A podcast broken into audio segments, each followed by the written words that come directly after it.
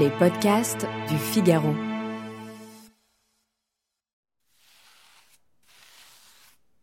Il a réduit la peinture à sa stricte matière, à sa quintessence, à ses deux dimensions. Un mince film coloré aussi fragile que l'aile d'un papillon, un agglutinat de pigments et de liants fins comme une peau humaine, si fin qu'il a pu admirer le dessin au travers. Cette membrane gigantesque, il l'a séparée du panneau de bois pulvérulent qui lui servait de support, au prix d'une patience infinie. Il aimerait qu'on fasse ainsi de son âme, qu'on la détache de sa vieille carcasse fatiguée pour l'arrimer à un corps neuf et vaillant, qu'on lui donne la vie éternelle.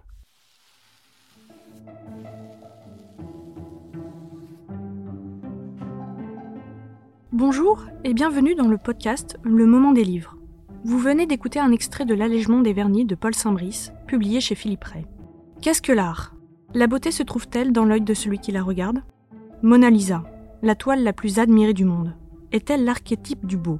Je m'appelle Alice Develay et aujourd'hui je suis avec l'auteur de ce roman. Bonjour Paul Saint-Brice. Bonjour Alice Develay.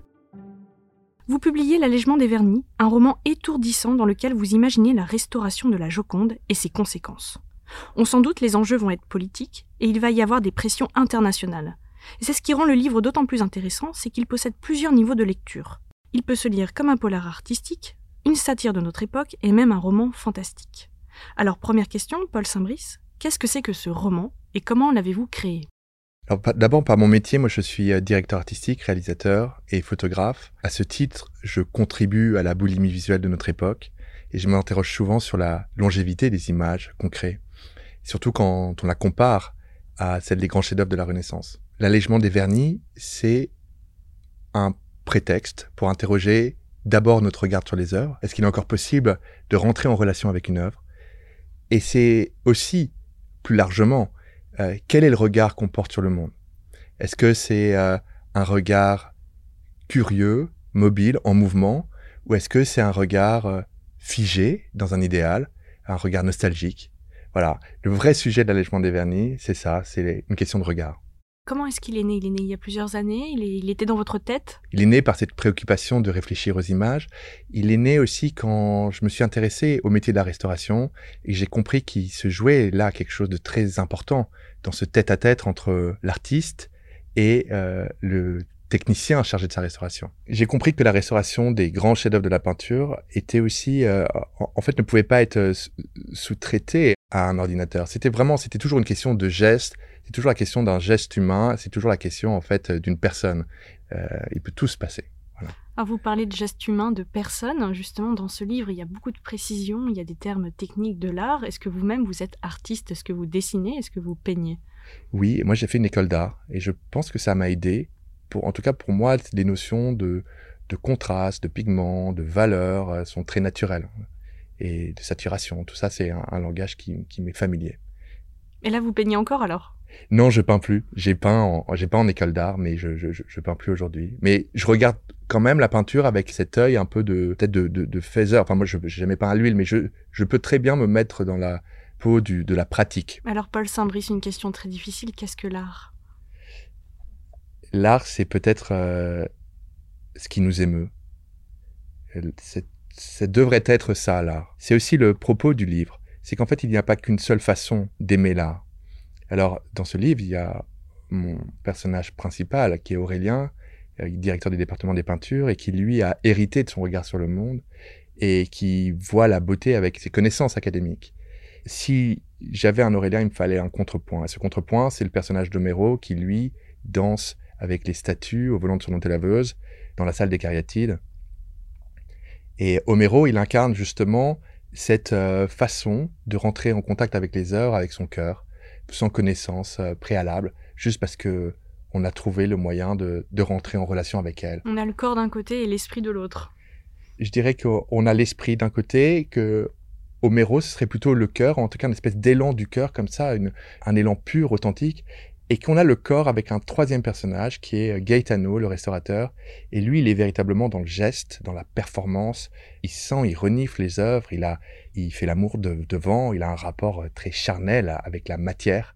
Alors je le disais tout à l'heure, la Joconde, c'est la toile euh, peut-être la plus admirée du monde, mais peut-être aussi la moins regardée. C'est une phrase d'Aurélien. Et vous, de votre côté, comment vous regardez la Joconde? Moi, je pense comme lui. Euh, je pense qu'il hum, y a une forme de, malentendu avec la Joconde. En fait, elle est devenue tellement populaire qu'on euh, a trop d'attentes euh, vis-à-vis d'elle. Et quand on la voit la première fois, eh bien, il y a nécessairement une forme de désenchantement. En général, la Joconde déçoit.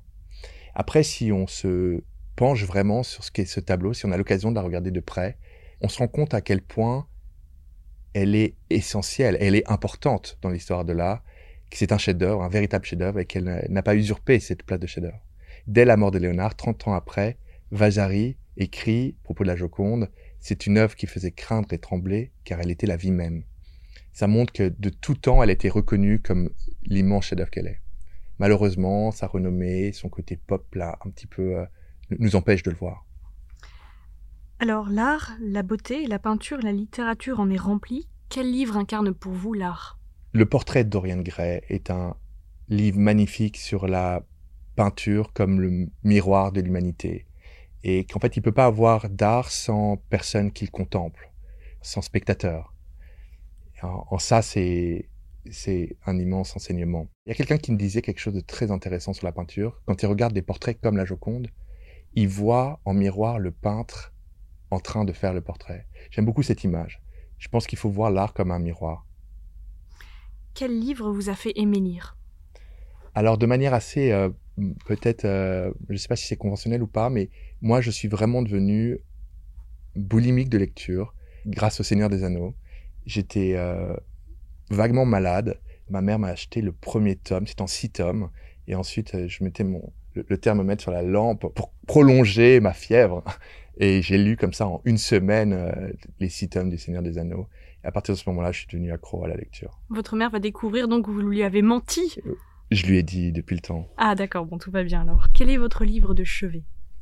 Alors, je n'ai pas véritablement de livre de chevet, dans ce sens que je ne relis pas les livres. J'estime qu'il y a tellement de livres à lire, et tellement de livres que je n'ai pas lus, euh, que je m'autorise rarement à, lire des livres, sauf pour des raisons de documentation tout ça. Mais en ce moment, j'ai deux livres sur ma table de chevet, si je vous prends au mot. C'est euh, le livre de Léa Cheval-Lévy, Simone, qui raconte euh, l'histoire romancée de Simone Kahn, qui va transcender son rôle de muse d'André Breton pour devenir une très grande galeriste. Voilà, c'est une plongée dans le dans l'émergence du mouvement Dada avec Breton évidemment, Aragon. C'est le destin d'une femme tiraillée entre les conventions sociales et son désir d'indépendance, une femme aussi alourdie de traumatisme, et qui va finalement se réaliser dans l'art. C'est très bien écrit, j'aime beaucoup. Et puis un autre livre euh, que je suis aussi en train de lire en ce moment, c'est le livre d'Alexia Strezi, Des lendemains qui chantent. C'est le destin d'un jeune homme que sa voix d'or va conduire de péripétie en péripétie sur fond de montée du fascisme. C'est un très beau roman, c'est très puissant, très romanesque avec une écriture vive, euh, imagée, euh, rythmée. Un beau livre aussi. Quel livre vous a fait pleurer? Je pourrais vous dire comme ça, Martin Eden par exemple, les dernières pages de Martin Eden. La fin est incroyable. Incroyablement poignante. Mais pour être tout à fait honnête avec vous, le livre qui m'a véritablement bouleversé, c'est euh, La possibilité d'une île de Michel Houellebecq, dont il est, difficile de parler de Houellebecq aujourd'hui, il fait vraiment n'importe quoi. Mais je peux pas nier l'importance de ce livre pour moi. Dans La possibilité d'une île, on suit euh, le destin d'un homme assez médiocre, qui est humoriste, un peu euh, anounesque en fait, hein, euh, un type désillusionné, un type obsédé. Et en parallèle, on a l'existence de ces clones successifs qui vivent les uns après les autres dans un bunker, dans un monde qui a subi l'effondrement. Et ces clones, le temps de leur courte vie, s'interrogent sur l'existence du premier d'entre eux, donc cet humoriste. Et eux, qui n'éprouvent aucune joie, aucun sentiment en fait, se demandent ce que pouvait bien être l'amour. Ça m'émeut énormément. Pour moi, il est là, le talent de Welbeck, c'est euh, de faire émerger de la fange comme ça une beauté rare, une poésie euh, éblouissante. ça montre que même dans cette espèce de misère humaine, il y a toujours la possibilité d'une rédemption. La possibilité d'une île. La possibilité d'une île. Un grand livre pour moi. Quel livre vous a fait rire? Le livre qui m'a fait rire au pied de la lettre, véritablement, je le lisais dans le train et je m'esclaffais presque à chaque page. C'est le premier roman de Guillaume Lebrun qui s'appelle Fantaisie guerrière. C'est euh, écrit avec une langue extraordinaire qui mélange vieux français et mots d'anglais. Et il raconte comment euh, Yolande d'Aragon se met en quête euh, pour bouter euh, les, les English hors de France. C'est une sorte de Jeanne d'Arc. Voilà, exactement, de réunir un casting de Jeanne d'Arc. Elle réunit donc 15 jeunes femmes euh, qu'elle appelle Jeanne la première, Jeanne la deuxième, etc. Et à la fin, il en reste qu'une et c'est pas du tout celle qu'on attend. C'est punk, c'est iconoclaste, c'est jubilatoire. Mais peut-être plus proche de moi, le livre que je, que je trouve très drôle, mais pas seulement drôle, intelligent, nuancé, c'est euh, Le Voyant des Tempes d'Abel Quentin. Et dans Le Voyant des Tempes, Abel Quentin raconte l'histoire d'un professeur qui se revendique d'avoir été de toutes les de toutes les luttes de la gauche. En fin de carrière, il décide d'écrire un livre sur un auteur euh, américain qui aurait habité Paris dans les années 50, un poète, un poète noir, qui aurait fréquenté Sartre et tout ça, qui, aurait été un, communiste. Et son livre va susciter une bronca euh, sans précédent. Et on va lui reprocher d'avoir négligé euh, de raconter la vie de cet auteur qu'il admire, d'avoir négligé l'angle de sa couleur de peau. Et c'est un livre qui dénonce en fait les excès de puritanisme de notre époque et qui montre aussi que on finit toujours par être euh, le réactionnaire de quelqu'un. Quel livre vous a mis en colère? Je pourrais vous répondre euh, avec évidence, par exemple, euh, deux très beaux livres, celui de Vanessa Springora, Le consentement, ou euh, celui de Camille Kouchner, La Familia Grande. Mais de manière peut-être plus singulière, le livre qui m'a vraiment mis en colère, c'est Les Bienveillantes. Alors d'abord, je voudrais dire que, vous savez, Claude Lanzmann dit qu'il ne peut pas avoir de fiction avec la Shoah. Et moi, je dois dire qu'avec Les Bienveillantes, j'ai véritablement saisi l'ampleur de ce qu'était la Shoah par balle. Ce que je veux dire, c'est qu'après la lecture de ce livre, j'ai eu l'irrépressible besoin de me renseigner, de me documenter, de regarder les procès Eichmann, etc. Mais au-delà de ça, dans le livre même, j'ai éprouvé un moment une colère euh, étrange. C'est-à-dire que le protagoniste, qui est l'incarnation du mal, qui est un bourreau, qui est aussi très paradoxalement, et c'est ça qui est très dur aussi, qui est aussi un être euh, qu'on peut dire sensible, intelligent. Il va rencontrer une jeune femme. À ce moment-là, ils sont à Berlin. Les, pluies de bombes s'abattent sur Berlin. Le régime nazi vacille. Cette femme va tomber amoureuse de lui. Et on sent que c'est une femme euh, bien dans le sens où elle paraît sincère quand elle dit ignorer, quand elle dit ignorer les camps de la mort, etc. Et moi, en tant que lecteur, j'ai véritablement eu le désir qu'elle le sauve. J'ai eu le désir que ce bourreau, cette ordure, soit sauvé par l'amour. Et ça m'a mis en colère. Ça m'a mis en colère euh, contre moi, ça m'a mis en colère contre l'auteur. Puis après, je me suis dit que c'était ça, en fait, la force de la littérature. C'est de nous exposer à des situations d'une complexité folle et inconcevable. Voilà. Dernière question, Paul Saint-Brice. Quel livre aimez-vous offrir? Alors, le livre que j'aime offrir, c'est Comme un ciel en nous, de Jakuta Alikazovic parce que il a évidemment certaines résonances avec, euh, avec le mien. Jakuta s'est fait enfermer dans le Louvre. C'est un livre qui fait partie de la collection Manu au musée. Et en fait, dans cette nuit qu'elle va passer au Louvre, elle va rechercher, elle va ressusciter la figure de son père. C'est un très beau roman sur, euh, sur la transmission, sur la langue, sur l'intégration aussi, comment l'art aussi peut, peut permettre l'intégration. Et puis, donc oui, c'est un livre qui a certaines résonances avec le mien parce qu'on la voit, par exemple, faire du moonwalk en chaussettes dans la salle des cariatides ou encore euh, s'interroger sur la vocation des œuvres, parce qu'elles étaient vraiment destinées à être euh, vues comme ça par le plus grand nombre. Et puis, il y a cette phrase qui résonne comme un mantra, cette phrase de son père qui lui demande toujours « Et toi, comment t'y prendrais-tu pour voler la Joconde ?» Un autre livre, si vous me le permettez, que, que j'offre beaucoup, en plus il est très court, très facile à offrir, c'est celui de Jean-Philippe Toussaint, l'instant précis où Menet entre dans l'atelier. J'aime beaucoup Jean-Philippe Toussaint. Et dans ce livre, il dit quelque chose de très important. Il dit que, en fait, à la fin de sa vie, l'objectif de Monet, ce n'est pas de terminer les nymphéas, mais c'est de poursuivre leur inachèvement.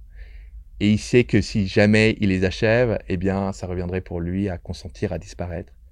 Et évidemment, quand je lis ça, moi, je pense à Léonard, qui est aussi un peintre de l'inachevé. Je rappelle que vous êtes l'auteur de L'allègement des vernis, publié chez Philippe Ray. Merci Paul Saint-Brice. Merci beaucoup Alice de Velay.